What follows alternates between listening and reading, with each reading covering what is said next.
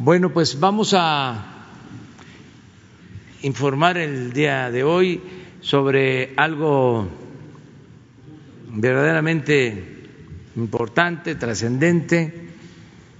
Se va a firmar un acuerdo para la adquisición de medicamentos, de equipos médicos, de vacunas, con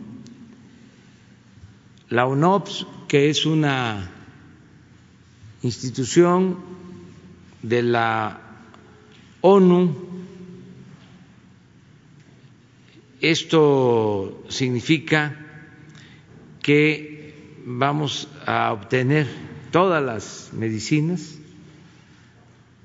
en eh, los países del mundo, medicinas de buena calidad, a bajos precios y eh, sin corrupción.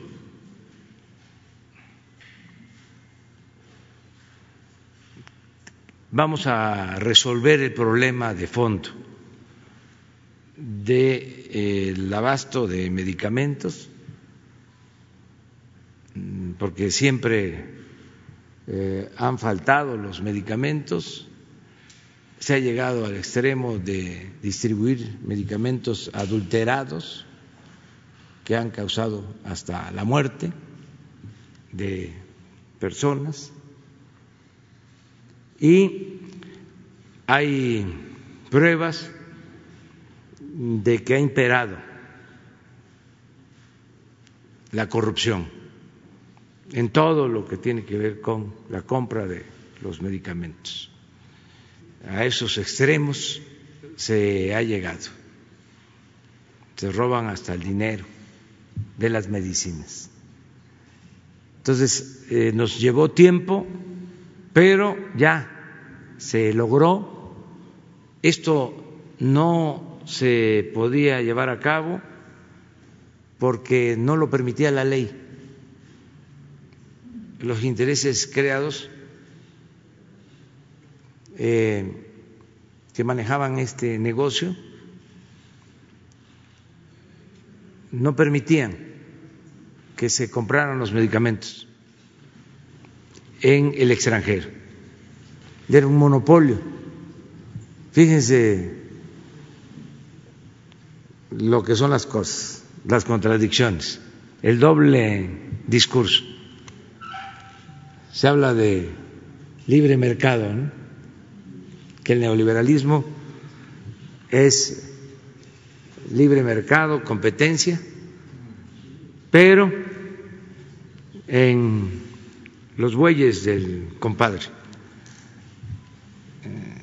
siempre y cuando no perjudiquen eh, los intereses de los eh, favorecidos, de los predilectos de los que hacen jugosos negocios al amparo del poder. Entonces, afortunadamente se reformó la ley, nos ayudaron los legisladores, se los agradecemos mucho y ahora se puede hacer compras consolidadas de todos los medicamentos en donde se puedan adquirir, repito, con la calidad eh, necesaria, a buen precio y sin corrupción.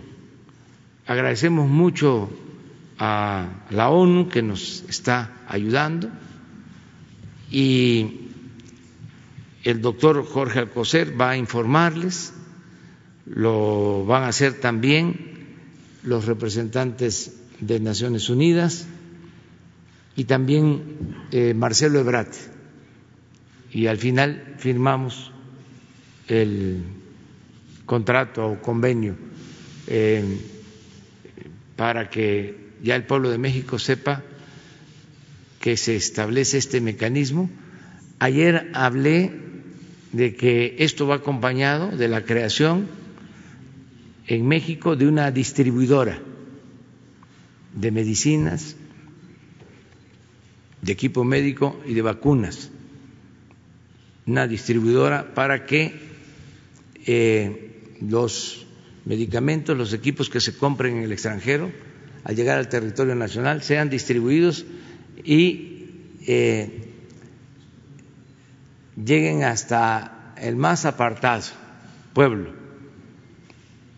la más apartada comunidad del país, que no falten los medicamentos, así como llegan eh, los refrescos embotellados, este, que lleguen los medicamentos. Entonces, para eso es esta empresa, porque no solo era la corrupción en la compra de los medicamentos, en las licitaciones, este, el pago exagerado por los medicamentos, sino también el sistema de distribución. No eh, contaba el Estado con un sistema de distribución, no cuenta el Estado con un sistema de distribución de medicamentos. Todo era también eh, mediante contratos con particulares. Y ese era además eh, otro problema. Entonces estamos eh, buscando resolver eh, lo del abasto de los medicamentos de manera integral. Le doy la palabra al doctor Jorge Alcocer. Muchas gracias, señor presidente. Muy buenos días, saludo a todos, con gusto. En el gobierno de la Cuarta Transformación estamos empeñados en cumplir nuestro compromiso de que todas y todos los mexicanos cuenten con medicamentos, vacunas y atención médica. Pero sabemos que nuestro empeño aún es una promesa. Y es que no solo nos ha bloqueado esta epidemia, también y desde luego la corrupción de los gobiernos neoliberales que dejaron en el abandono al sistema nacional de salud y sembraron, sembraron desesperanza en la población. La Oficina de las Naciones Unidas de Servicios para Proyectos, UNOPS, es la mano operadora de las Naciones Unidas. Ayuda a implementar soluciones humanitarias de desarrollo, siempre de calidad, para mejorar y garantizar, entre otras acciones, el uso eficiente de los recursos. Uno de sus distingos es la agilidad y capacidad técnica con que se implementan los proyectos. Como ha anunciado el señor presidente, la compra consolidada en el extranjero hoy se implementa mediante la firma de un convenio cuyo objeto será brindar asistencia técnica en asesorar las licitaciones por parte de la UNOPS al Instituto de Salud para el Bienestar, para la implementación y para la adquisición de medicamentos e insumos para la salud y así cubrir las necesidades de abasto futuras. La transparencia en las licitaciones que llevan adelante estos organismos intergubernamentales cumplen con los más altos estándares, contribuyendo así a otro de los grandes objetivos de la presente Administración, la erradicación de la corrupción que lamentablemente se ha instalado desde hace décadas en el país. Es importante aclarar que de las 3.643 claves que necesita el país, Cerca de 2.000 pueden ser adquiridas a través de estos organismos internacionales. Es decir, la industria nacional no queda excluida, no le impide participar en los procesos de licitación que se llevarán adelante a nivel internacional por estos organismos. Sin embargo, solo podrán ser consideradas aquellas que cumplan con los altos niveles de calidad y honestidad que exigen estos organismos y desde luego nosotros. Para ello, el, convenio tiene como anexo el listado de las empresas multadas e inhabilitadas por la Secretaría de la Función Pública y de aquellas que se encuentran en investigación. En fin, en el nuevo orden que se plantea, con este acuerdo las prioridades cambian. La honestidad del proceso pasa como una obligación de respaldo internacional. A continuación, el señor canciller está con ustedes. ¿No? Cristian, por favor. Eh, participarán los representantes de ambas instituciones y, el, como ya señaló, el canciller cerrará esta acción.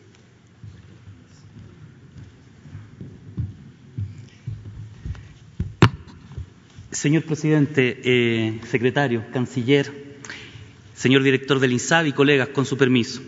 La firma de este convenio de México con UNOPS se inscribe en una continuidad de colaboración con organismos internacionales de Naciones Unidas y del Sistema Panamericano de Integración, que empieza a cristalizarse en diciembre de 2019 con la adhesión de México a los fondos estratégicos de medicamentos y rotatorio de vacunas de la Organización Panamericana de la Salud, Organización Mundial de la Salud. Hoy día, con la ley de adquisiciones modificada, se puede pasar a la etapa operativa para garantizarle a todos los mexicanos y mexicanas, en particular a quienes más lo necesitan, el acceso a medicamentos, vacunas e insumos de salud pública seguros y de calidad, a precios más competitivos. Se trata de contribuir así a los esfuerzos por salvar vidas y acortar el sufrimiento de quienes padecen problemas de salud, garantizando de una manera muy concreta el derecho a la salud y permitiendo que el sistema de salud de México avance hacia la modernidad, a la cobertura universal de salud y al acceso efectivo a servicios integrales, oportunos y de calidad, incluyendo medicamentos gratuitos, que no excluyan a nadie, ni por razones económicas, ni porque se vive en zonas rurales, alejadas o en barrios marginales de las grandes ciudades, ni por su cultura, ni por su religión u orientación sexual.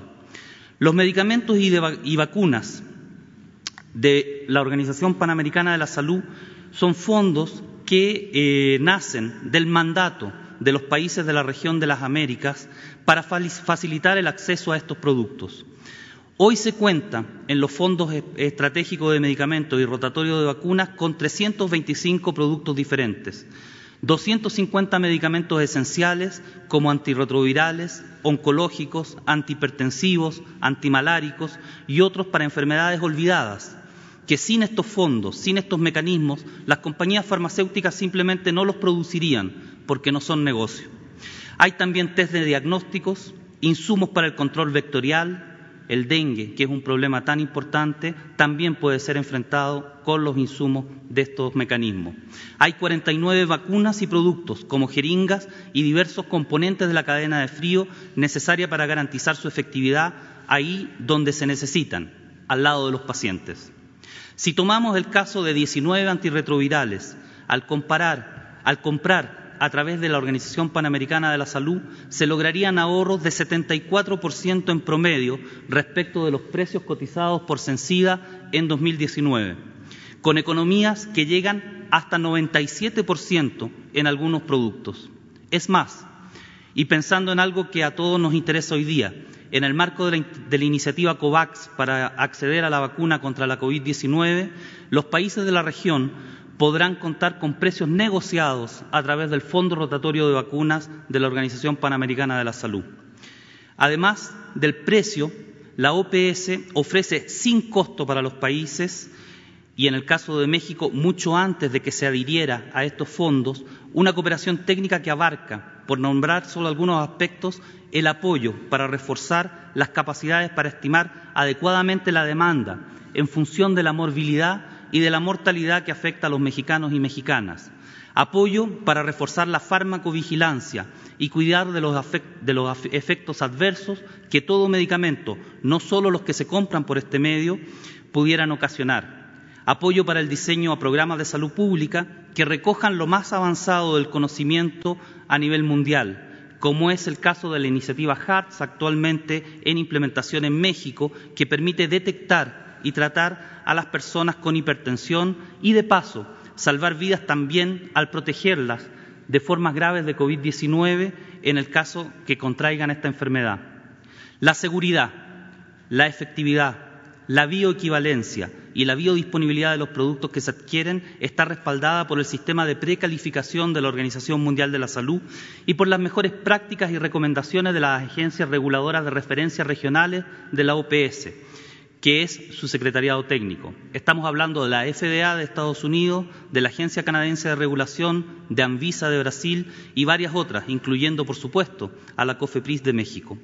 Pero estos fondos son mucho más que un mecanismo de adquisición, son desencadenantes de mayor transparencia y eficiencia. Se trata también, y esto es muy importante entenderlo, de fondos que funcionan desde hace 43 años en el caso de las vacunas y desde hace 20 años en el caso de los medicamentos. La Organización Panamericana de la Salud no está improvisando en este tema.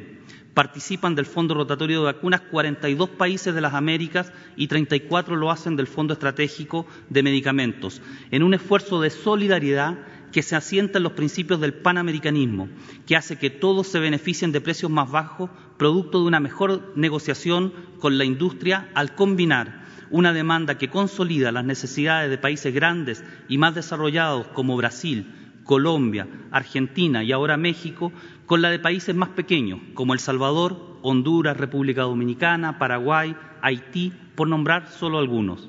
Señor presidente, señor secretario de Salud, canciller, señor eh, director del INSABI, colegas, ustedes pueden contar con el compromiso y las capacidades de la OPS en este importante paso que México está dando para, para garantizar el derecho a la salud sin dejar a nadie atrás.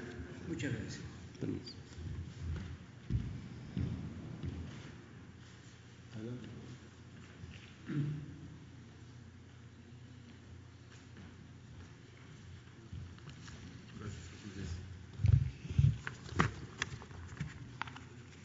Señor presidente, señor canciller, señor secretario de Salud, señor titular del INSABI, señor representante de la OPS, representante de los medios de comunicación.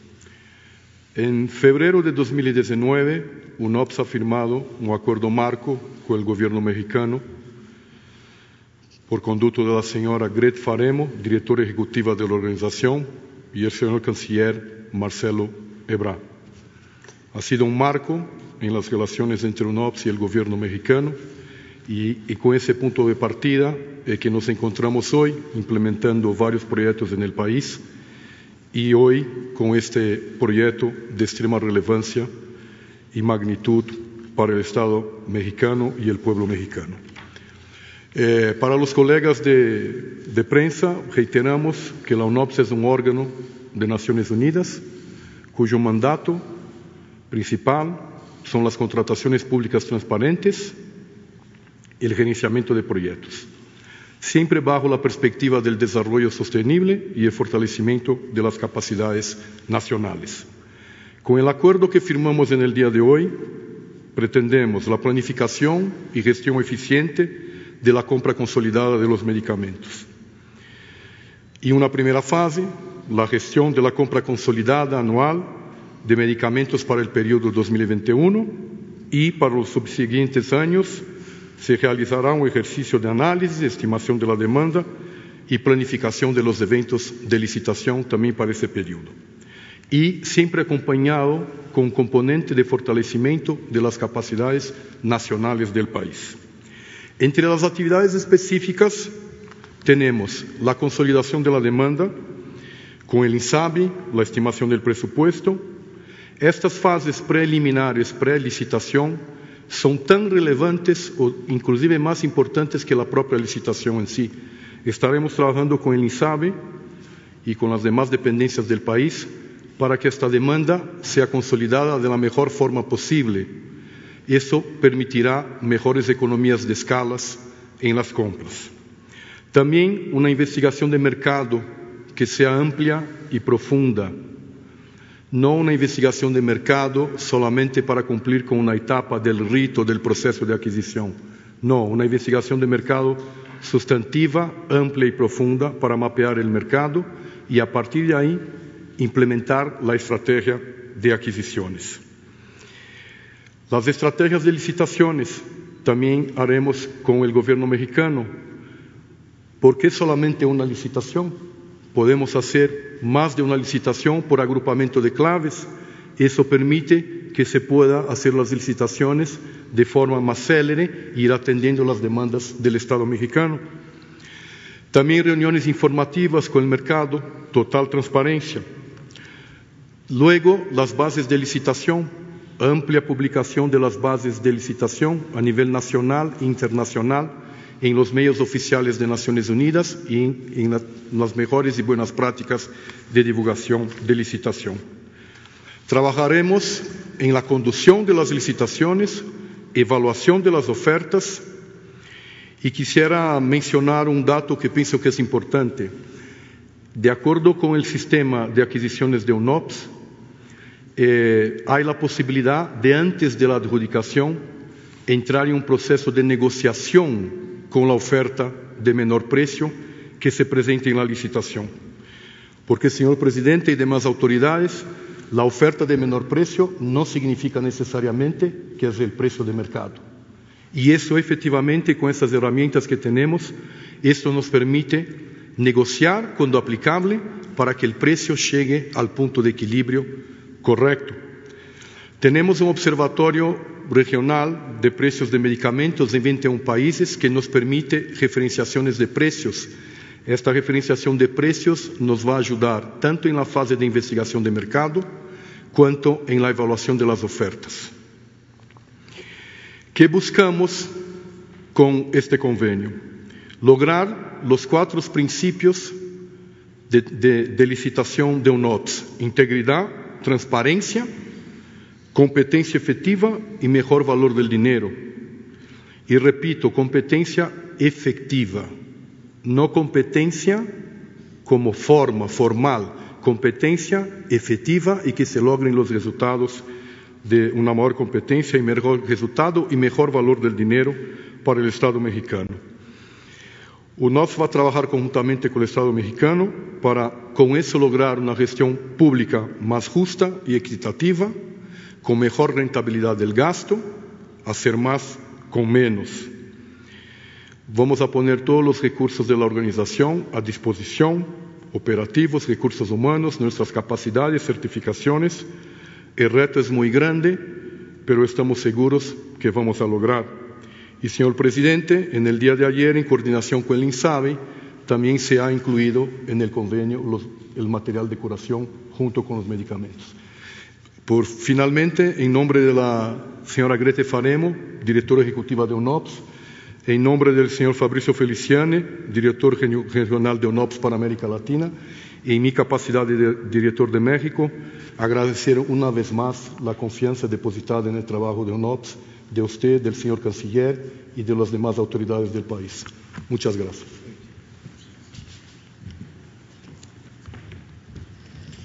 Con su permiso, señor presidente, colegas invitados especiales el día de hoy de UNOPS y Organización Panamericana de la Salud, señor consejero jurídico.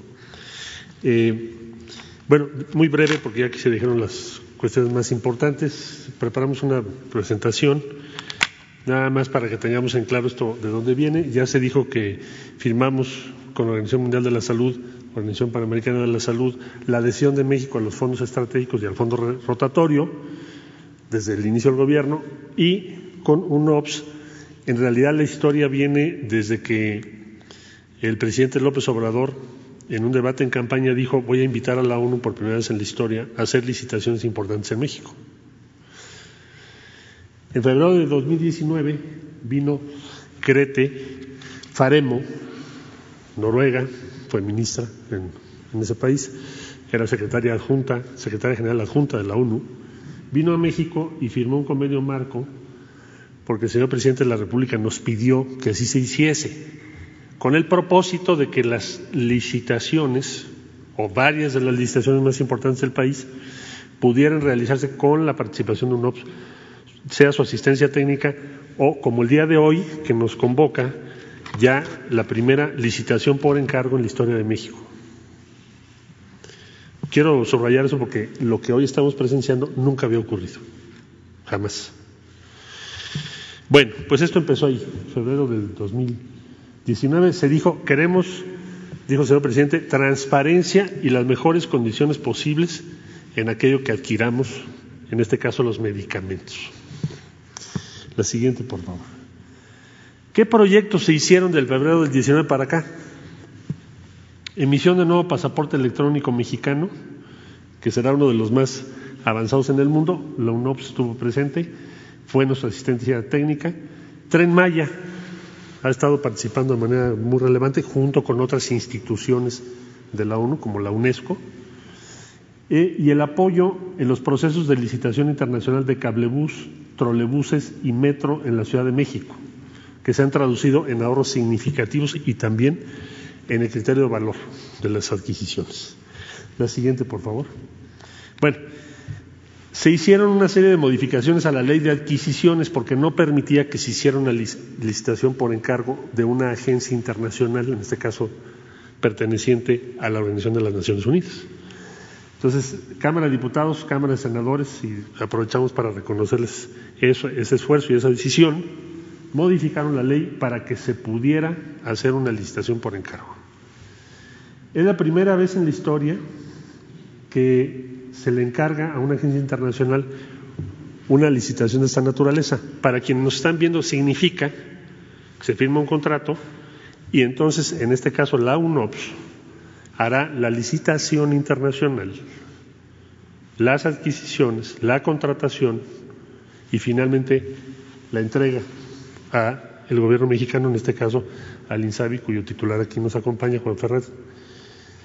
Y como ya dijo el señor presidente, habrá para ese tiempo pues una agencia, una institución mexicana pública responsable de la distribución de los medicamentos, proceso en el cual recurrentemente ha habido una gran corrupción porque se presta, es un mercado oligopólico. Quienes distribuyen muy pocos. ¿Y qué sucedía? Mucho abuso. Bueno, entonces, esto es lo que, la primera vez en la historia. La siguiente, por favor. Bueno, ¿y, qué, ¿y eso qué significa? ¿En qué nos beneficia? ¿Qué acciones se toman y qué resultados tienen? Bueno, entonces hay un eh, Observatorio Regional de Precios de Medicamentos, un OPS. Esto va a significar, ya lo explicó Fernando hace un momento, igual que lo hace la Organización Panamericana de la Salud, ellos buscan, hacen el estudio de mercado más completo del mundo. O sea, ninguna agencia del mundo, sea de un país o sea privada, tiene el alcance de una institución de la Organización de las Naciones Unidas. Cubren todos los países del mundo. Entonces, el estudio de mercado que vamos a tener no lo habíamos tenido en el pasado. La gestión pública permite acceder a medicamentos con estándares internacionales para que tengamos el mejor uso del gasto posible. Es decir, lo que se va a invertir represente, signifique el mayor valor posible para nuestro país, para los contribuyentes que son los que están pagando esta operación, para comprar los medicamentos y los materiales de curación. Eh, asegurar el abastecimiento, eso es muy importante. O sea, el, pedido que se está haciendo es todo lo que vamos a necesitar en 2021 y así sucesivamente en los años subsecuentes hasta el 2024. Eh, esto es la siguiente, por favor. Entonces, mediante el acuerdo que se firmó en diciembre del 19 con la Organización Panamericana de la Salud y en términos generales la Organización Mundial de la Salud, México participa en los fondos rotatorios de vacunas y en el Fondo Estratégico de Medicamentos e Insumos de Salud Pública. Ya lo explicó aquí nuestro colega de la Organización Panamericana de la Salud. Esto significa que también esa organización va a participar para garantizar que estos objetivos se cumplan. Entonces tenemos el mejor equipo posible. El mejor equipo del mundo es el que va a trabajar con México y por México. La que sigue, por favor.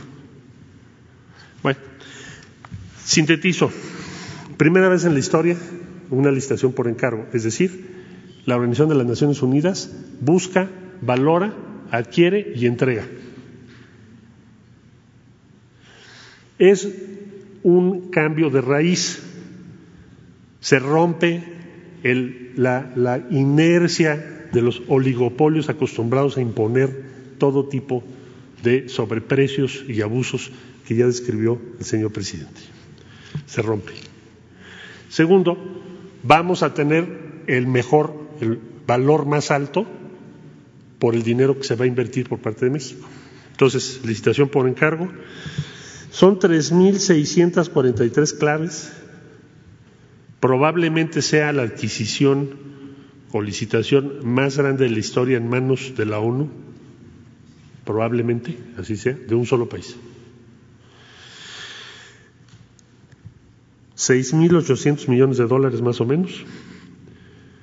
Y bueno, decir que todo esto se hace porque hay una voluntad evidente de romper con circuitos, prácticas, tradiciones y costumbres que nos llevaron desgraciadamente a mucha corrupción, desabasto y casos muy escandalosos. Nunca más en México volverá a haber algo así a partir de hoy. Muchas gracias. Pues le pedimos al consejero jurídico.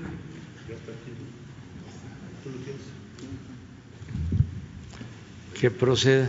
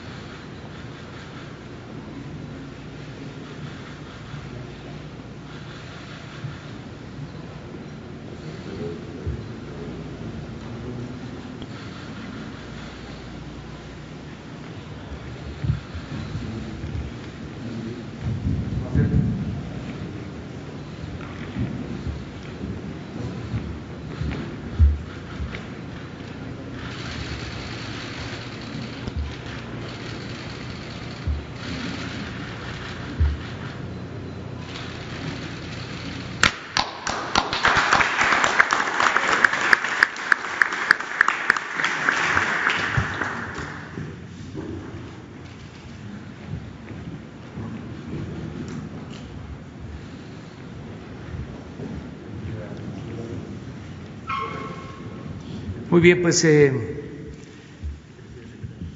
esto es lo que se acaba de eh, convenir, que es, eh, como decía al principio, un hecho histórico. Vamos a abrir para preguntas.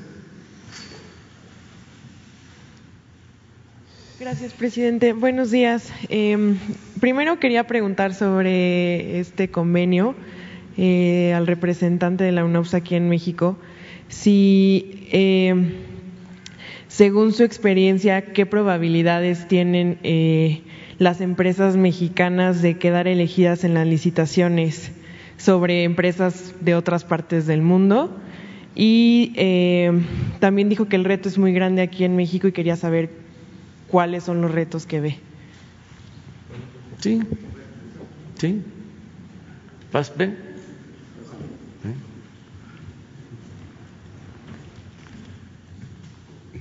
Las licitaciones serán públicas internacionales. Licitaciones públicas internacionales significa que están abiertas en igualdades de condiciones al mercado nacional y al mercado internacional.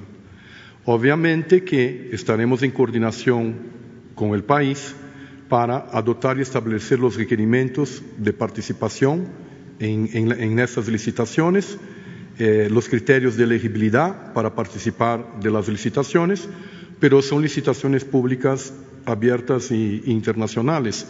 Y nosotros siempre, eh, con UNOPS, eh, sabemos que las licitaciones públicas internacionales, el mercado responde. Eso es muy importante. El mercado responde adecuadamente. Nosotros pensamos y entendemos que vamos a poder tener la mayor cantidad de claves adjudicadas en lugar de claves desiertas.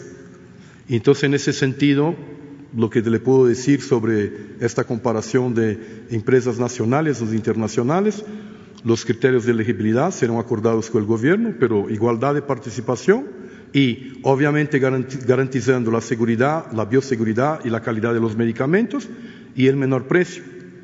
Y además, como he comentado, los sistemas de contrataciones públicas nacionales de los gobiernos en general son muy rígidos y no permiten, por ejemplo, la negociación de precios en la etapa preadjudicación que yo he mencionado. Las normas de UNOPS, las normas de Naciones Unidas permiten, permiten esto. Sobre los retos del proceso en general, es lo que nosotros ya hemos diagnosticado y lo que ha mencionado el señor presidente, el señor, el señor canciller, es lograr la desconcentración de, los proveedores, por eso que hemos dicho la competencia efectiva, y también de que no necesariamente la oferta de menor precio es el menor precio.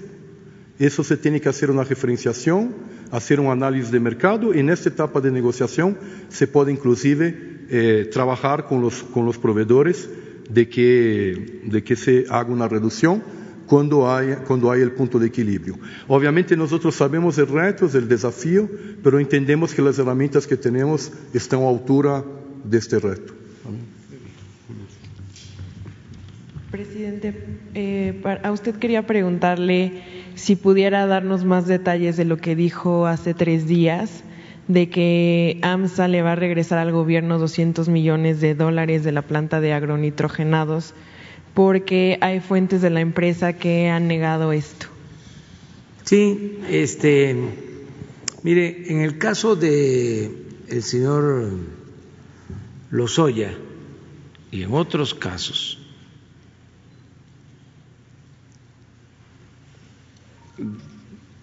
el exgobernador de Chihuahua, Duarte, García Luna.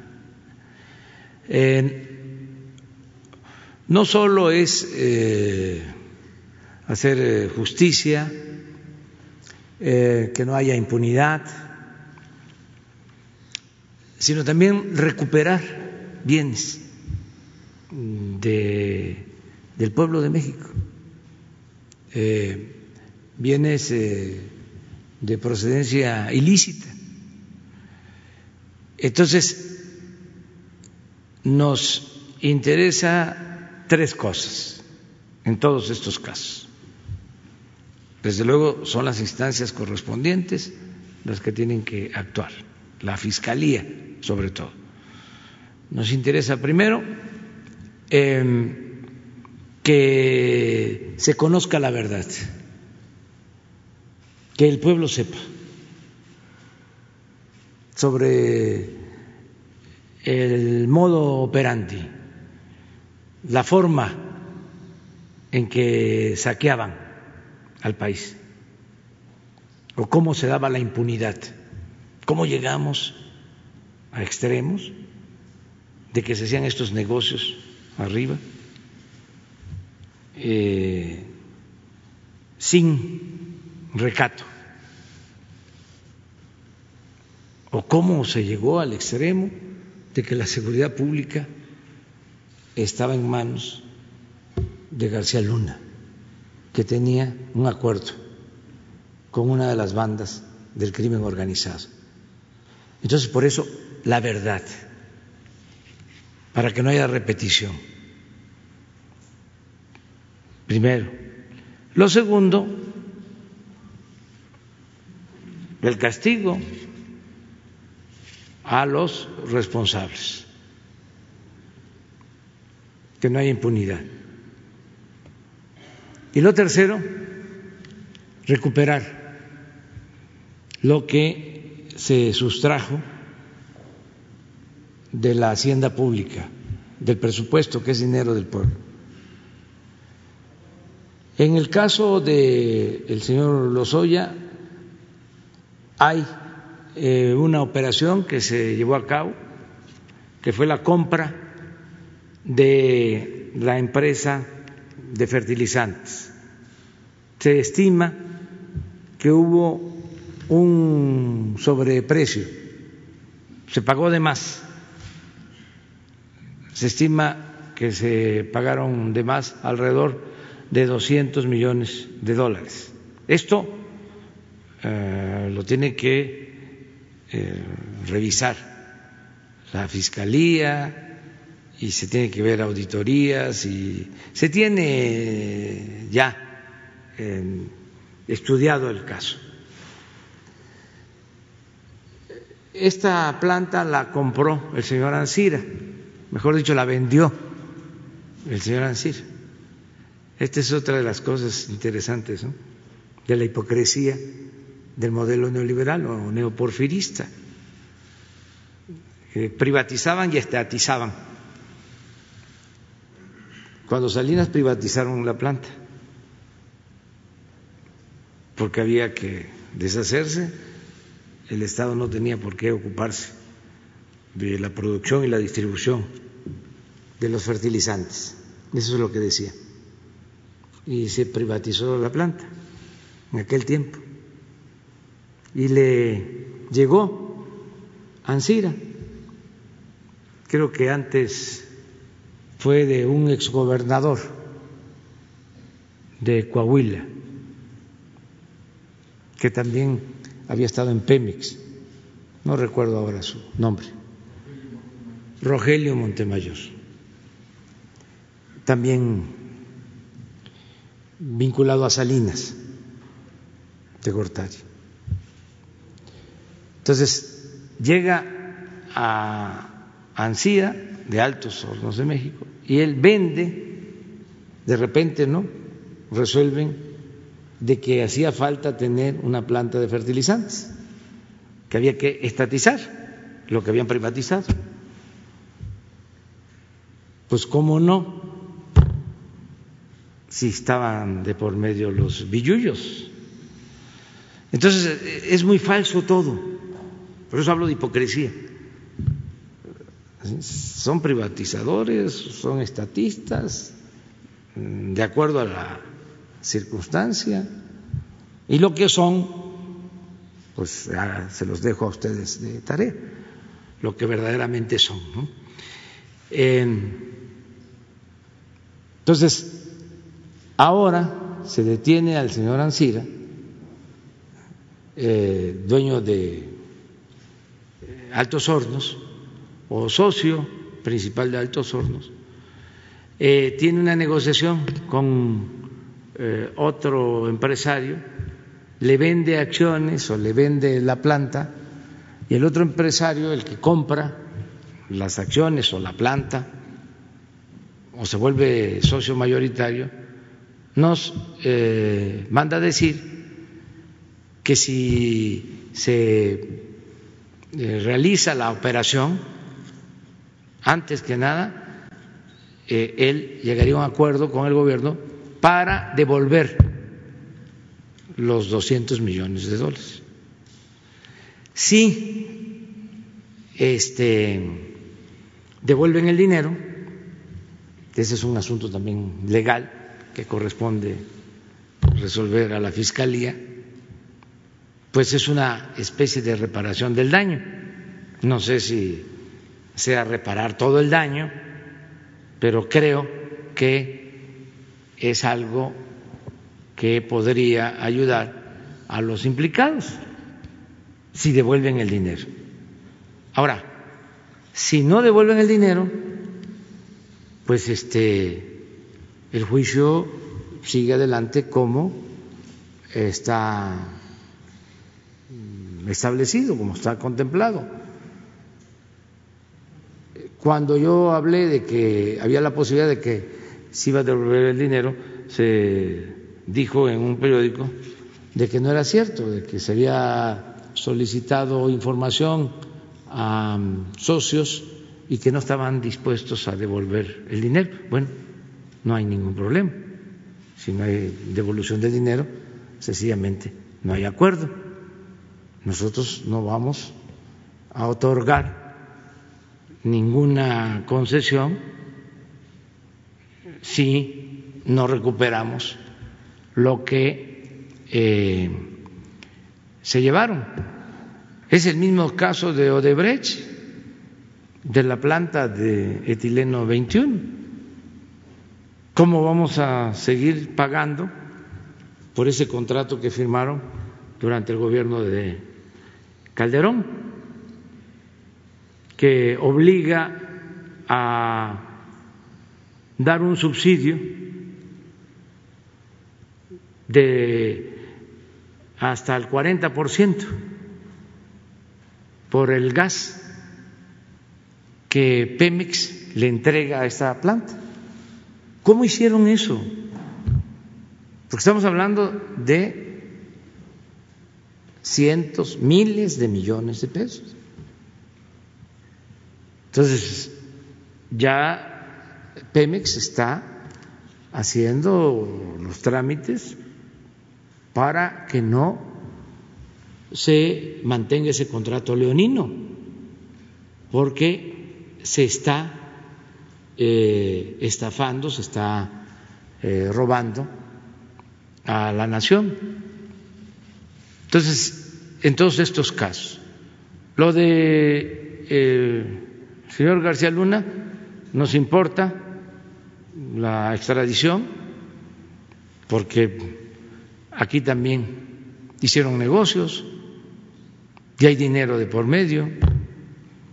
Ayer se dio a conocer en Estados Unidos de que dos este, cercanos al señor García Luna eh, están ya eh, siendo mm, sí, este, enjuiciados o, indiciados como presuntos responsables ¿no? también de delitos. Y en todo esto, pues nosotros queremos saber, a ver, ¿qué se recupera?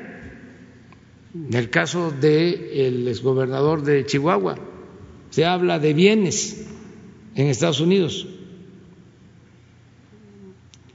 y de otros casos que se van allá y compran ranchos, departamentos, residencias, yates, de todo, con dinero del pueblo de México.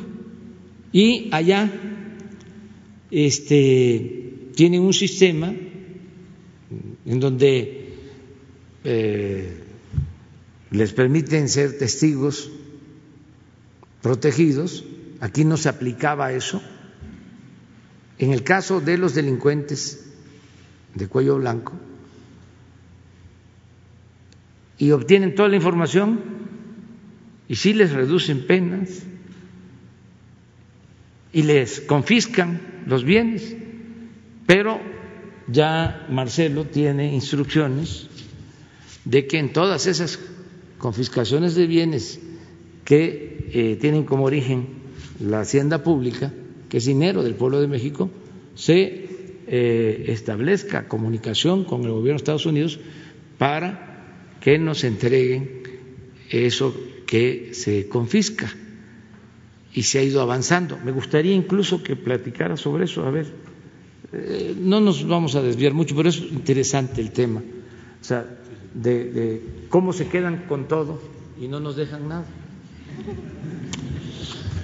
Bueno, nos dio instrucciones el señor presidente de la República, junto con la Unidad de Inteligencia Financiera, y hemos pedido el auxilio de la Fiscalía General de la República para aplicar varias convenciones, acuerdos con los Estados Unidos vigentes respecto a los bienes divididos en dos grandes capítulos, lo que tiene que ver con el narcotráfico, es decir, bienes, cuentas bancarias, empresas vinculadas eh, al narcotráfico, que tengan esos bienes, esos activos en territorio de los Estados Unidos, pero que sus operaciones sean en México o estén vinculados a ilícitos en México.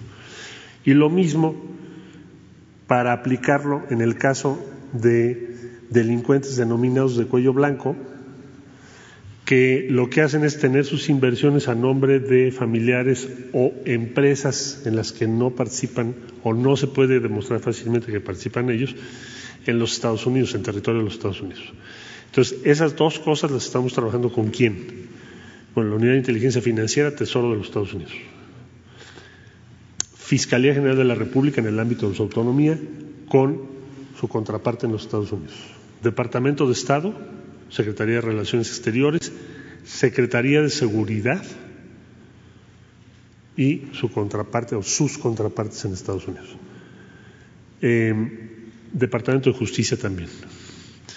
Entonces, eso es en donde vamos ahora y estaremos informando, pues de acuerdo a las instrucciones que nos dio el señor presidente.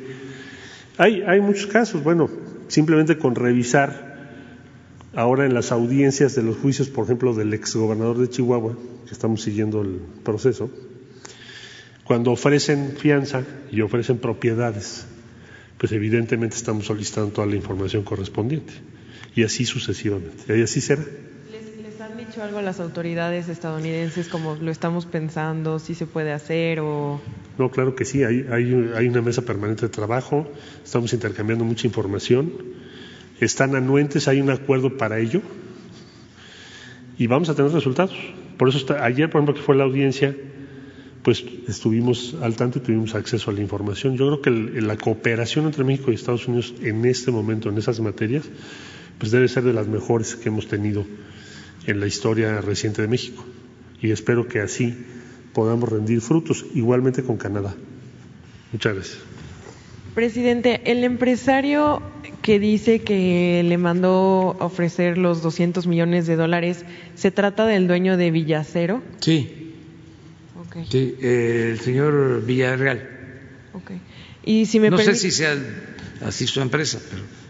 Pero sí, ok, Villacero. Julio Villarreal. Ok.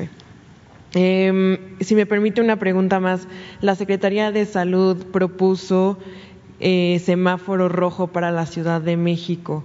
¿Tiene conocimiento de qué pasará aquí? No, este, eso lo van a resolver. Eh, ¿Usted puede explicar, doctor? El, el camino que se ha seguido es el ya establecido desde hace varias semanas.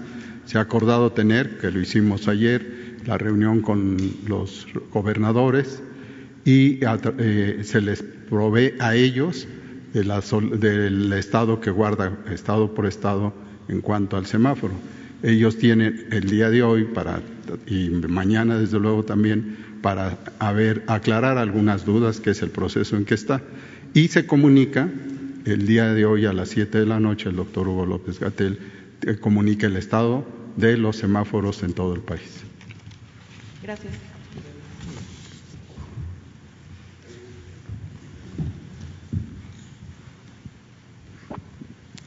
Muy buenos días, presidente eh, y funcionarios que lo acompañan. Ramón Flores, el corresponsal de Contrapeso Digital. Eh, presidente, el día de ayer el expresidente Felipe Calderón dio unas declaraciones desafortunadas en un foro que participó en Venezuela por Internet. En ese foro eh, dijo textualmente que él estaría a favor de un levantamiento armado para derrocar a las dictaduras en Latinoamérica e incluso dijo que usted no está en sus cabales. Y así como el expresidente, hay otro líder de un movimiento que dice que tiene 28 kamikazes para hacerse explotar en la Cámara de Diputados o la de Senadores. Presidente, mi pregunta es, con estos planteamientos que están haciendo el expresidente Calderón y un líder de un movimiento, ¿no es momento que lo llame ya la Secretaría de Gobernación a la cordura? ¿O cuál es su opinión, presidente, respecto a estos llamados que están haciendo estos personajes? Pues como diría Calimán, serenidad y paciencia.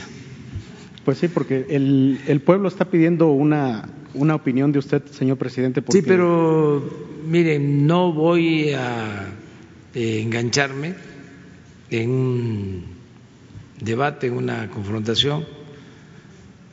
Eh, hay de parte de nuestros adversarios, de los conservadores, mucho nerviosismo, también utilizando un dicho de mi pueblo, por algo será. Entonces, lo mejor es no caer en ninguna provocación. Y cada quien es responsable de sus actos.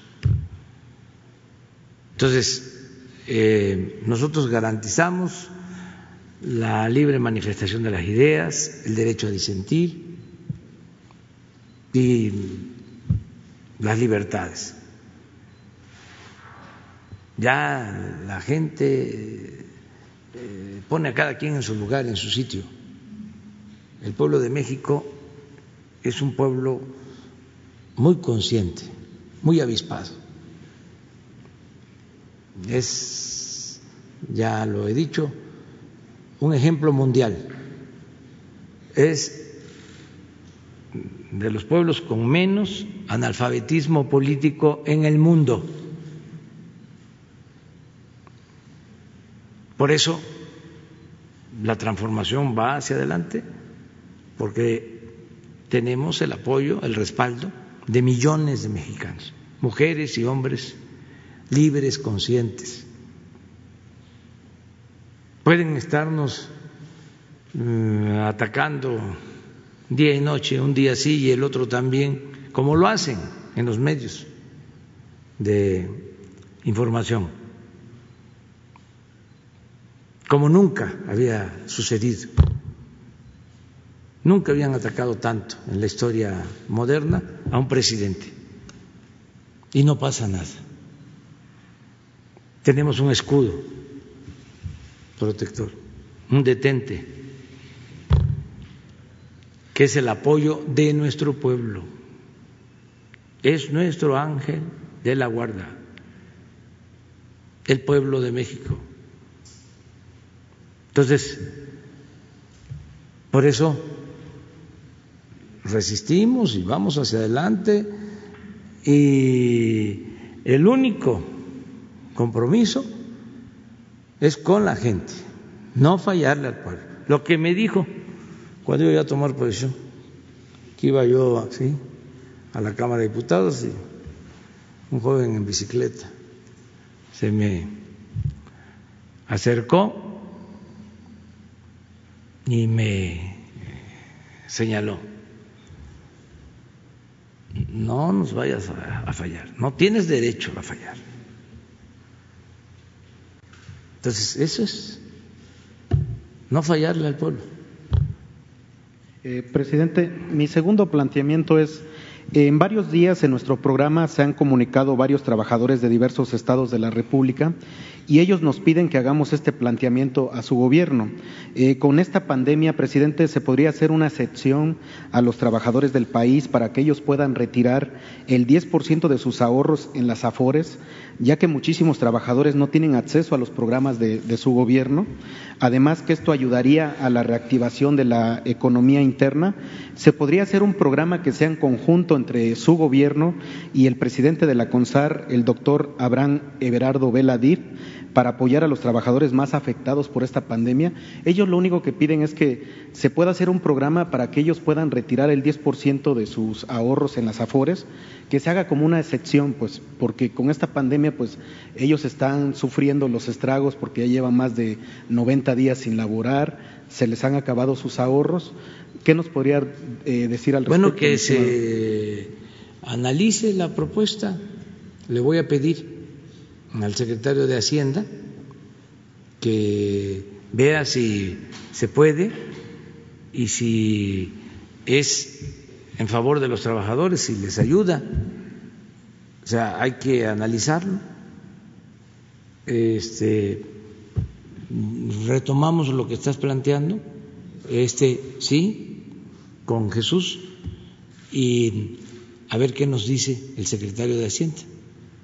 O sea, este, si es posible y si beneficia realmente a los trabajadores y si se puede este, legalmente llevar a cabo esta acción.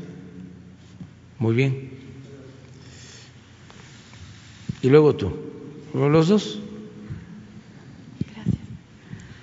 Hola, buenos días a todos y a todas. Soy Nuri Fernández de la Caracola y tengo dos preguntas. Una está dirigida a usted y a Cristian Morales de la Organización Panamericana de la Salud y Organización Mundial de la Salud. Y la eh, segunda sería para el canciller Ebrard. Eh, eh, la primera pregunta tiene que ver con la situación actual de la pandemia. la pandemia ha pasado de un momento de concentración en centros urbanos, en países con altos ingresos, a un momento de gran dispersión y está golpeando en África, en la India, en zonas mucho más depauperadas.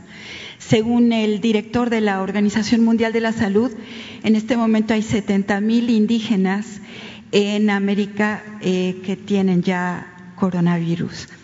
Entonces, em, aquí se está implementando un programa que en realidad parte de los acuerdos de Alma Ata de la Organización Mundial de la Salud, que es un programa de atención comunitaria, de atención primaria de la salud, que comenzó aquí en la Ciudad de México y en otros estados. Aquí en la ciudad ya se han visitado dos millones de casas buscando casos y ahora empieza a replicarse en estados donde hay pues una gran pobreza, presencia indígena y en particular eh, hay que llevar en cuenta que aquí hay 196 mil comunidades de menos de 2.500 habitantes y el 30% de estas comunidades están muy alejadas, ¿no?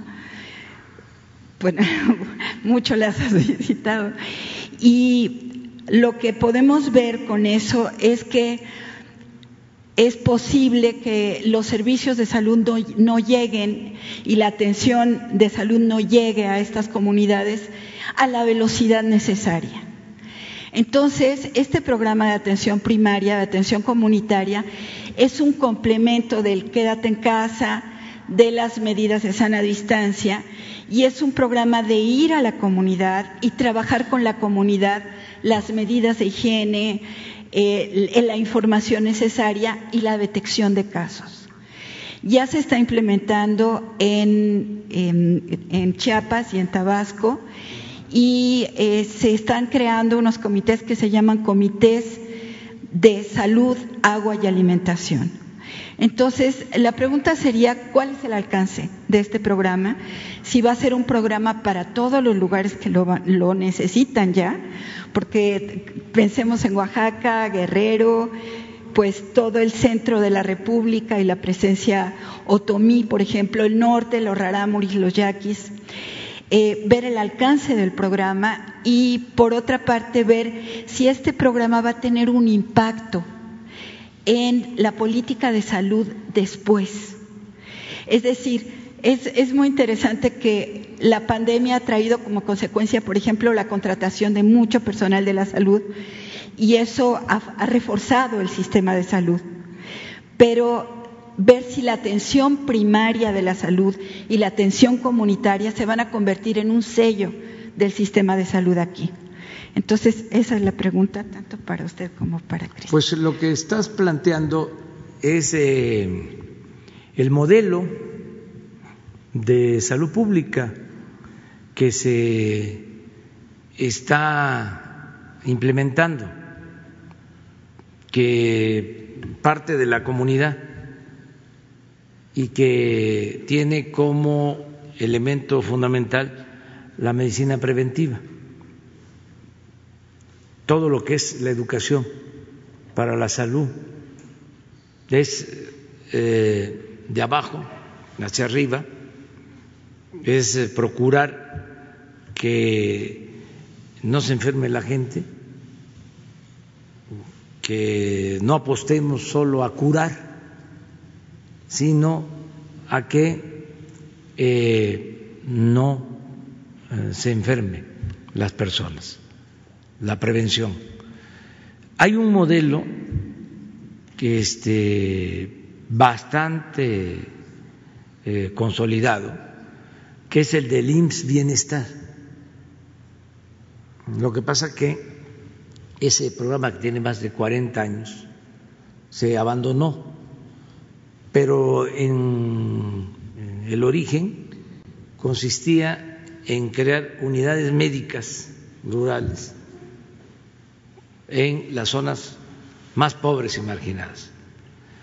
Una unidad médica rural, pero esa unidad médica eh, no solo contaba o cuenta con un médico, con auxiliares, con enfermeras, sino también ahí se constituía un comité de salud comunitaria.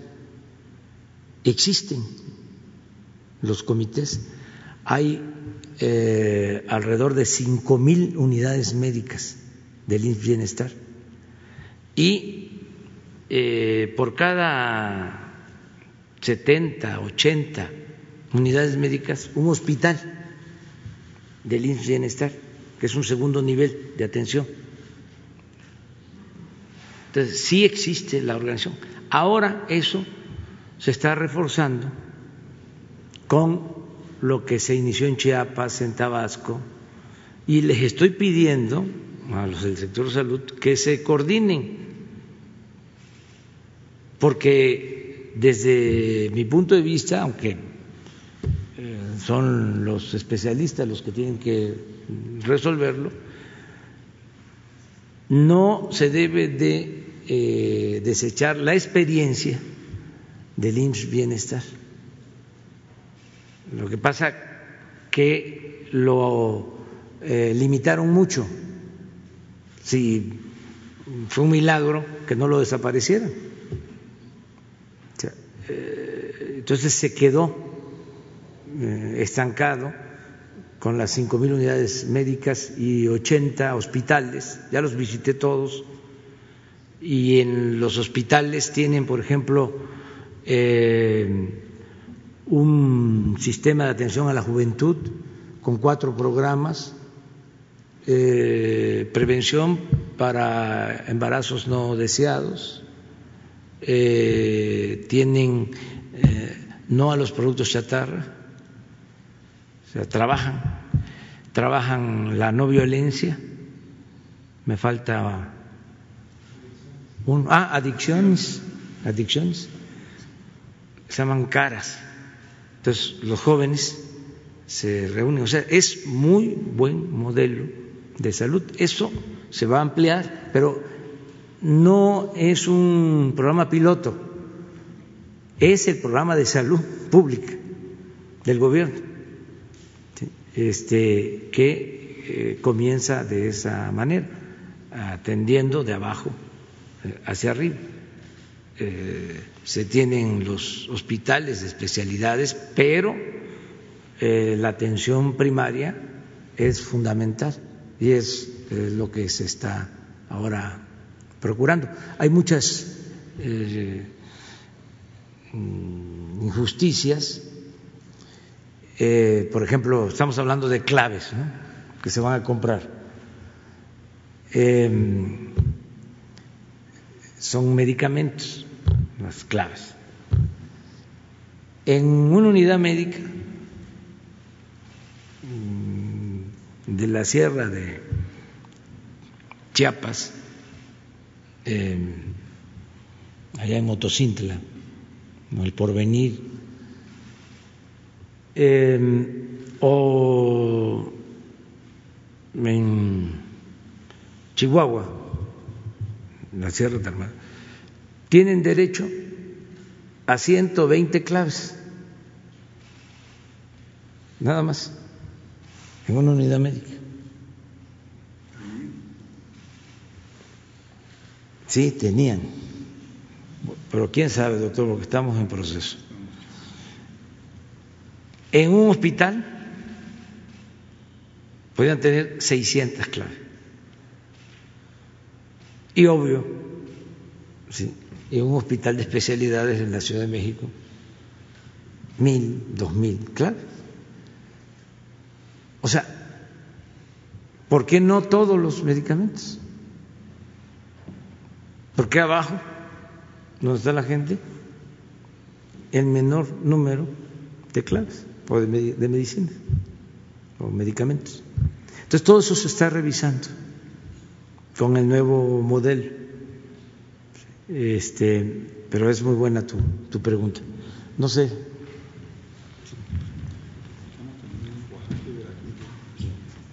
Si me permite, presidente, solamente agregar que en este mismo lugar, en abril del 2019, todos los ministros de salud de la región se dieron cita para hacer el balance de lo que había sido en los 40 años que habían sucedido después de Alma Ata en el marco de los años 2000, 2020 eh, y eh, hacia el futuro, hacia 2030.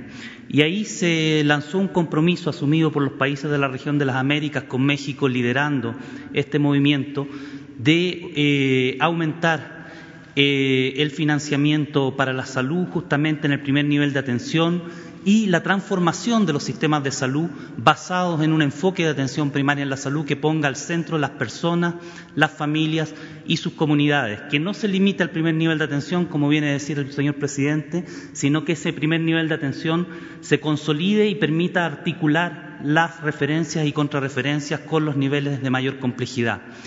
Esa filosofía que tiene al centro también el derecho a la salud, la solidaridad, la participación social y el enfoque intersectorial se está aplicando en la lucha contra la COVID-19 en México y es uno de los muy pocos países en el mundo que lo está haciendo con un enfoque de innovación tremendamente importante que está dejando ejemplos, está haciendo camino, está haciendo historia, porque no solo permite ir a buscar tempranamente los signos de alerta de los casos sospechosos de COVID-19 que están a domicilio para poder referirlos justamente a esos niveles de mayor complejidad, los hospitales COVID, sino que también permite proteger a quienes sufren de hipertensión, de diabetes y de otras enfermedades crónicas y están, por lo tanto, más a riesgo de desarrollar formas graves de COVID-19.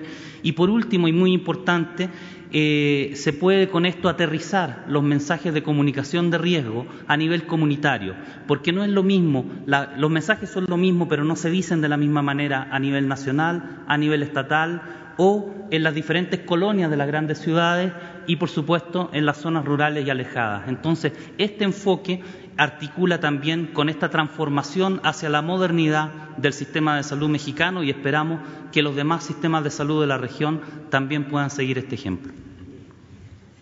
Sí, y una pregunta para Marcelo. Eh, hace unos días, no sé si fue una conferencia de prensa o una declaración conjunta con el canciller chino en el sentido de las vacunas y se hizo un compromiso por parte de China en, eh, para que si ellos llegan a tener ya la vacuna, va a ser de alcance generalizado, no va a tener un costo. Entonces, si nos podría informar sobre esto. Fue en el, eh, se hizo una conversación de la CELAC, la Comunidad de Estados de América Latina y el Caribe, con el canciller chino encabezado por el canciller de China, eh, uno de los temas principales es el que tiene que ver con la vacuna, que como se sabe es una prioridad para la política exterior de México hoy, es una encomienda prioritaria que nos dio el presidente de la República. Y nos dijo el canciller que para ellos la vacuna debe ser un bien público. Eh, no, está todavía precisado si eso significa que, no va a tener utilidad el precio final de la vacuna. No creo que sea que la vacuna sea gratis a lo mejor vamos a tener que pagar los costos de fabricación, pero que ellos así van a actuar. Bueno, ese fue el ofrecimiento que hizo a los países que estuvimos ese día en esa conversación. En seguimiento a esa conversación, ya tenemos contacto y estamos en ruta de tener un memorándum de entendimiento, ese es el objetivo, porque hay varias empresas chinas que están trabajando, no son estatales, son empresas particulares. Y estamos en esa ruta y en cuanto tengamos un acuerdo, pues lo daremos a conocer. Ayer eh, Sanofi anunció la inclusión de México en, la fase 3 en su protocolo y con China estamos, diría yo, cerca de un entendimiento o un memorándum de entendimiento para ese propósito. Termino. Lo mismo estaríamos trabajando con Estados Unidos, como usted sabe, derivado de la visita del señor presidente eh, con varias de las empresas de Estados Unidos, particularmente las que van más adelante, en fase 3. Esta semana empezó Moderna, su fase número 3, que es una empresa norteamericana.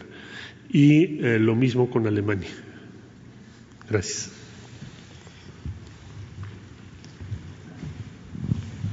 Gracias, presidente. Esteban Durán, Expresión México. Con relación a los dos personajes que usted comentaba, presidente, que estaban muy cercanos a Genaro García, refiriéndome a Luis Cárdenas Palomino y Ramón Pequeño García, ya se están haciendo investigaciones aquí porque ellos fueron señalados por el Departamento de Justicia de Estados Unidos.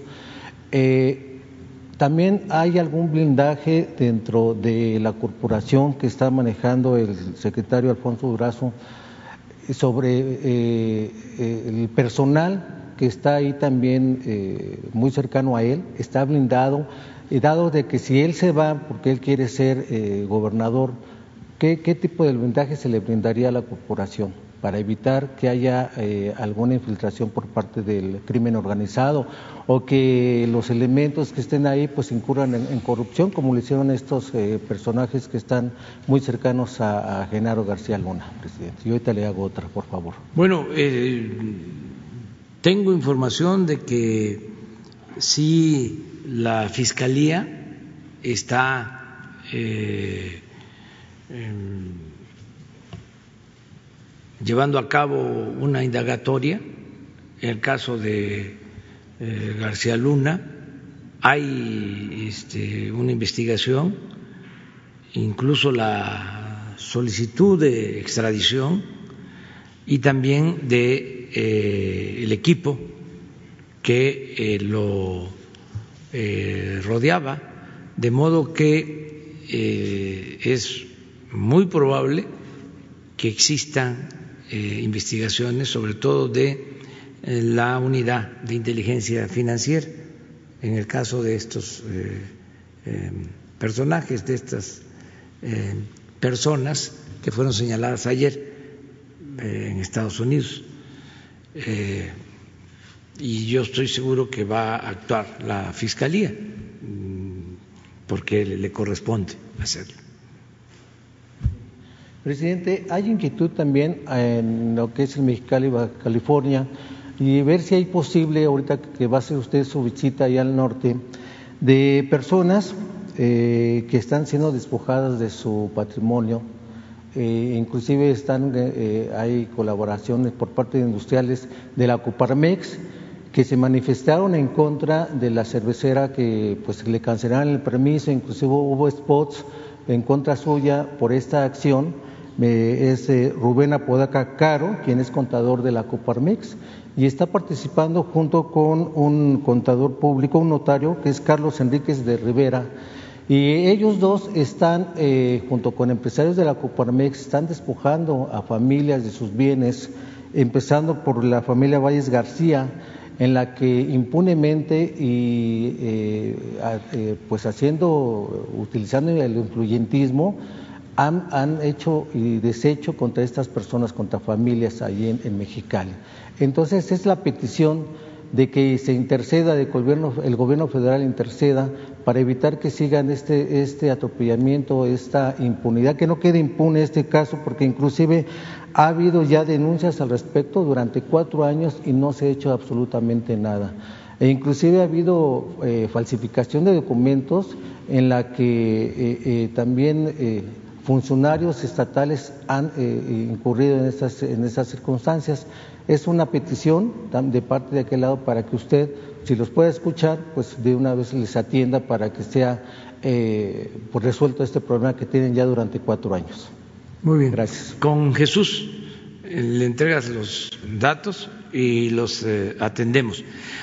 Se me pasó decirte que en el caso de Alfonso Durazo y en todos los casos, la instrucción es que eh, eh, se cuiden, que nos cuidemos de quienes nos eh, rodean, que no se permita que gente sin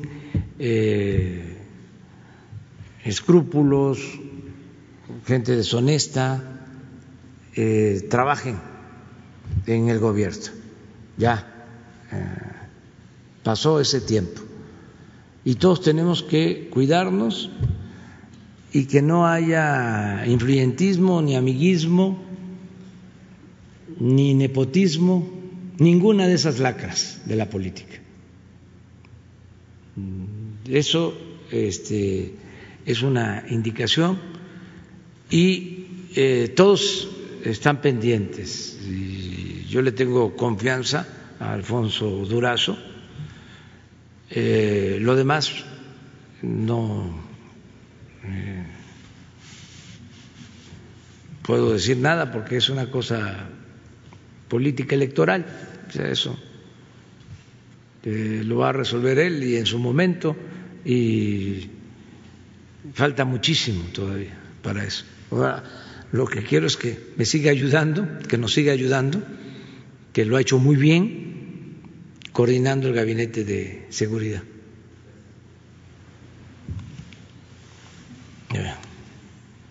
Pero alguien atrás había a la compañera, luego la compañera. Gracias, presidente. Buenos días a todas y a todos. Lisbeth Álvarez, reportera del diario Basta y Grupo Cantón. Presidente, pues ya varios funcionarios, desde directores y secretarios, han renunciado en su administración a la 4T. La pregunta sería, ¿los funcionarios que se han ido no han entendido que su gobierno está rompiendo con los moldes tradicionales para acabar con la corrupción? Los que renunciaron no entendieron de fondo qué es la cuarta transformación. Esa sería mi primera pregunta y una segunda, si me lo permite. Gracias. La mayoría este, está trabajando con mucho entusiasmo. Esta es una oportunidad histórica. Es, en efecto, hacer historia. Estamos viviendo un tiempo interesante hay veces que transcurren los años, décadas, siglos, y no pasa nada, no se mueve nada.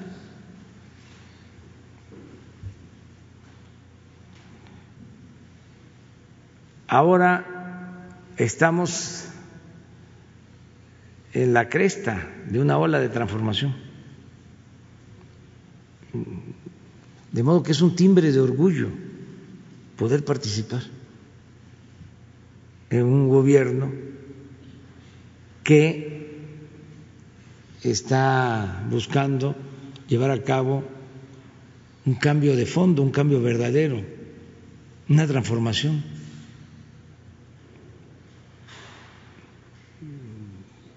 No hay que decir que esto no va a volver a pasar, pero sí llevaba tiempo, sin eh, ponerse en práctica una transformación pacífica, pero profunda. Se está eh, haciendo a un lado al antiguo régimen de injusticias, de corrupción, de privilegios. Estamos eh, creando algo totalmente nuevo. Ya no es el camino trillado de siempre, ya es una nueva forma de hacer política. Es el establecimiento de la democracia, del verdadero Estado de Derecho, del respeto a las libertades, de la justicia. Ya el gobierno no está al servicio de un grupo, de una minoría, está al servicio de todos. Ya se separó el poder económico del poder político. Ya el gobierno representa ricos y representa pobres,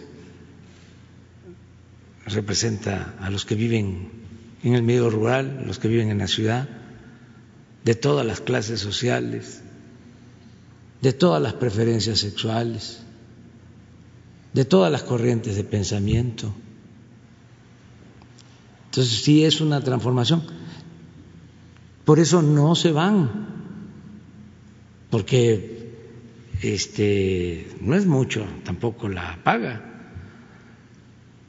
Eh, hay quienes podrían estar eh, ganando más y sin embargo han aceptado el plan de austeridad. Ahora hay una disminución de los sueldos por la pandemia, una colaboración, una contribución voluntaria de todos eh, y hay entusiasmo y están muchos participando. Los que se han ido, algunos, eh, muy pocos, muy pocos, muy pocos, los puedo contar con los dedos de la mano, se han ido porque eh, no están de acuerdo con el proyecto nuestro. O sea, eran más partidarios del modelo neoliberal. Y han hecho bien, porque es este honesto. O sea, hay eh, una actitud sincera, hay honestidad intelectual, honestidad política, decir, no estoy de acuerdo. Yo no creo en la austeridad republicana, no creo que el principal problema de México sea la corrupción, no creo en que por el bien de todos primero los pobres, no creo que el Estado deba de participar o promover el desarrollo, no creo que se debe de garantizar eh, el derecho a la salud con atención médica, con medicamentos gratuitos. Parece mentira, pero hay quienes no están de acuerdo con eso. No creo en que se atienda a los jóvenes. ¿Cómo estar becando a los niños? Es todo un pensamiento. Eh, entonces, si no se cree en eso, si no se está de acuerdo, pues entonces no hay eh, por qué estar participando en un gobierno este, como el nuestro. Pero afortunadamente la mayoría está consciente de que necesitamos cambiar las cosas en el país como se está haciendo. Mi segunda pregunta es en cuanto a la próxima celebración del grito de independencia. Eh, bueno, ya los conservadores están presionando pues, para que usted lo cancele. Mi pregunta es, ¿por qué ese acto que representa la independencia de México no debe dejar de cumplirse, de celebrarse? ¿Qué trascendencia le ve usted más allá de lo que representa un protocolo? ¿Piensa usted incluir algún mensaje especial en la ceremonia por los millones de víctimas de la pandemia por COVID? Sí, es que eh, tenemos que estar recordando siempre a los fallecidos por la pandemia, siempre, y siempre externando nuestro pésame a sus familiares, todo el tiempo. Vamos a estar pendientes y también reconociendo la labor de los médicos, de las enfermeras, que están padeciendo ya de mucha fatiga, porque son muchos días, y sin embargo ahí están salvando vidas. Entonces, eh, tenemos que estar eh, reconociéndolos en estos actos de la independencia son actos también para reconocimiento de médicos, de enfermeras y recordar a los fallecidos y abrazar y externar nuestro sentir, nuestro pésame a sus familiares. O sea, no son actos protocolarios como eran antes. ¿Qué se sabía de Hidalgo? Pues nada más que este, había convocado a abolir la esclavitud, que había luchado por la independencia, hasta ahí. Pero Hidalgo fue un luchador social excepcional, bueno, el primero en proclamar la abolición de la esclavitud, que dio su vida por eso. ¿Cómo nos vamos a olvidar de los padres de nuestra patria. Así querían los neoliberales que eh, se cancelara la historia, que no eh, nos eh, acordáramos de los fundadores de nuestra gran nación. Era el fin de la historia. Por eso quitaron desfile, eh, ya no se conmemoraba el 20 de noviembre, tan importante, el llamado de Madero a derrocar a la dictadura porfirista para liberar al pueblo de México. La gran revolución social del mundo. Entonces, ¿cómo vamos a olvidar? Pues, bueno, sana distancia, ya hablamos ayer, ¿cómo puede ser el grito? Se transmite con este, medios, puedo salir al balcón, tocar la campana, eh, gritar, viva México y vivan nuestros héroes, y con un zócalo en donde con sana distancia estén representados todos los estados, toda nuestra república, con antorchas. ¿Por qué la antorcha? Para que no se apague la llama de la esperanza, que no se ha apagado la llama de la esperanza, que este, tengamos la confianza de que vamos a salir adelante, como hemos salido siempre los mexicanos por nuestras culturas ante adversidades, ante epidemias, ante inundaciones, terremotos, malos gobiernos, siempre salimos. Y ahora vamos a salir también. Adelante.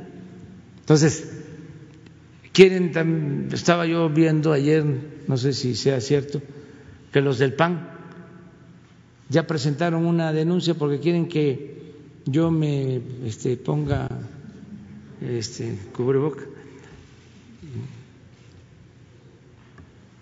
me voy a poner un tapaboca, ¿saben cuándo? Cuando no haya corrupción ya. Entonces me pongo el tapaboca. ¿sí? Este, entonces ya voy a dejar de hablar. hagamos ese acuerdo. Eh, entonces vamos a apurarnos a acabar con la corrupción para que yo ya me ponga mi tapaboca, para que ya no hable. Quedamos en la voy Buenos días, presidente. Eh, preguntarle, Cristina Hernández de Publimetro. Eh, quería preguntarle, comenzó a circular información sobre que el expresidente Enrique Peña Nieto estaba ya bajo custodia policial en España. Eh, me preguntaba si tiene alguna información al respecto o este, si ya giraron alguna orden de aprehensión o por qué sería esta custodia policial, si tiene alguna información. ¿Sí me escuchó? Sí, eh, que tiene el expresidente Peña Nieto policías. Está bajo custodia policial en, en España. No tengo información y este no tengo tampoco este, conocimiento de que la Fiscalía haya hecho alguna solicitud en ese sentido. Okay. ¿Y si me eh, la Fiscalía podría informar. Este, yo no tengo eh, elementos, eh, no, no, este, no conozco de ningún procedimiento de vigilancia o de este, seguimiento al expresidente Peña.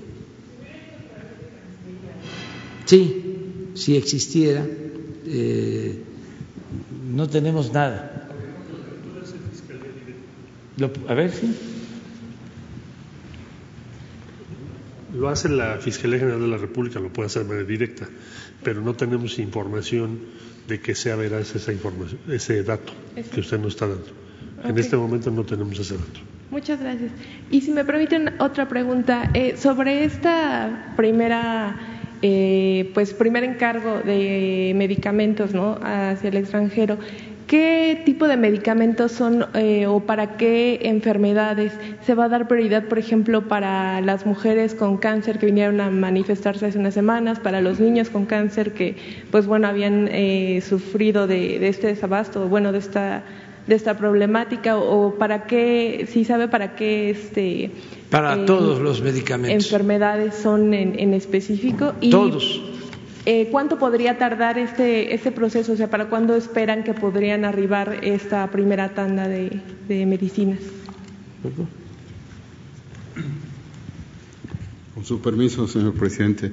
Como ya señaló el presidente, es para todas las enfermedades.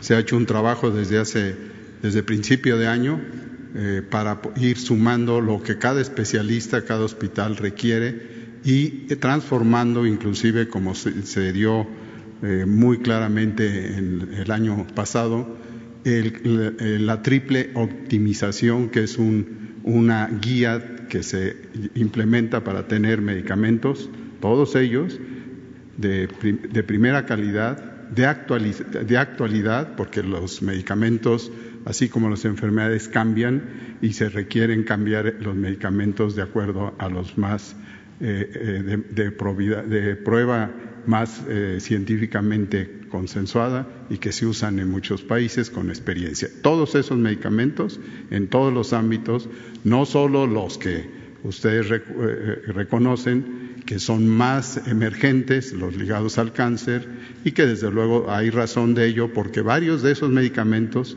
se han suspendido en su producción y eh, aumentado esta situación de no contar con ellos debido pues a las condiciones de la pandemia que limitaron varios caminos para ello.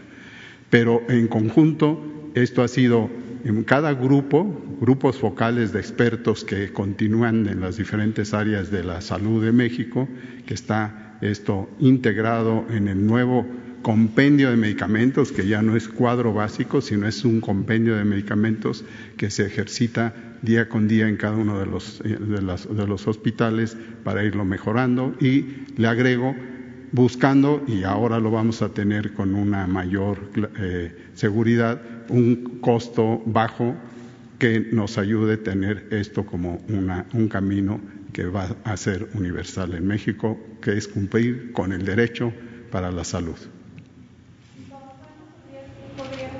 Ah, eh, se, ha, se, ha, hecho en el convenio, se ha acotado eh, la importancia de que lo tengamos a la brevedad y quiero decir esto en el manejo del, eh, a principios de año, en enero del 2021.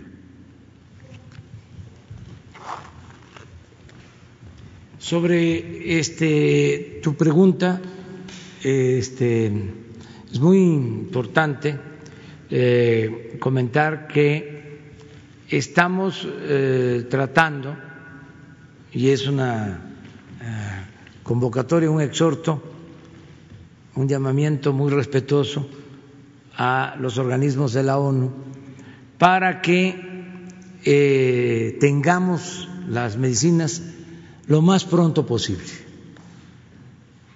que se inicien los procesos de adquisición la semana próxima. Tenemos los recursos y como se trata de organizaciones pues de mucha confianza, estamos dispuestos a entregar eh, por adelantado el dinero que se requiera. Eh, todo esto para ganar tiempo, como lo hemos venido haciendo, pero verlo como algo urgente. Eh, vamos a estar constantemente. Ya queremos tener eh, los primeros eh, medicamentos, las primeras entregas en México. Ya está el contrato, ya tenemos el dinero, ya eh, se decidió tener la distribuidora, en tanto se lleva a cabo la compra de los medicamentos, terminamos de montar de crear la distribuidora y lo más pronto posible. Ese es un asunto. Eh, para que no se vaya el tiempo y además que no tengamos que seguir comprando a precios elevados. ¿Qué hacían? Porque hasta hablaban de compra consolidada. Tenían dos vicios, cuando menos. Uno, que se hacían las convocatorias, que el representante de la ONU habló sobre la competencia, pero era una competencia fingida, pactada. Ahora queremos que sea una competencia real. Bueno, ganaban siempre las mismas empresas. Tres empresas se llevaban casi el 70% de la compra de medicamentos. Tres empresas.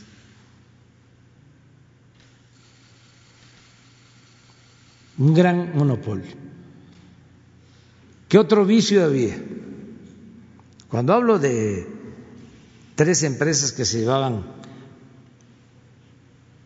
el 70%, estoy hablando de alrededor de 60 mil millones de pesos, tres empresas. Eso no es posible, eso es hasta violatorio a la Constitución. Lo segundo, eh, licitaban y se declaraban desiertas la mitad de las claves. ¿Para qué? Para que las que quedaban desiertas se pudiesen comprar sin licitación y a precios elevadísimos. Por eso es muy importante este convenio. Que el gobierno ya no va a comprar, compra la ONU con toda la transparencia. Sí, un porcentaje. Se está arreglando o ya se decidió. ¿Cómo? Sí, ¿cuánto es? Es 1,25%. 1.25%. De lo que resulte, de lo que compre. Entonces, sí es muy importante lo de tu pregunta porque sí nos urge ya este que llegue. Estas empresas también montaron toda la campaña de que no había abasto y que faltaban los medicamentos para los niños con cáncer, porque era una red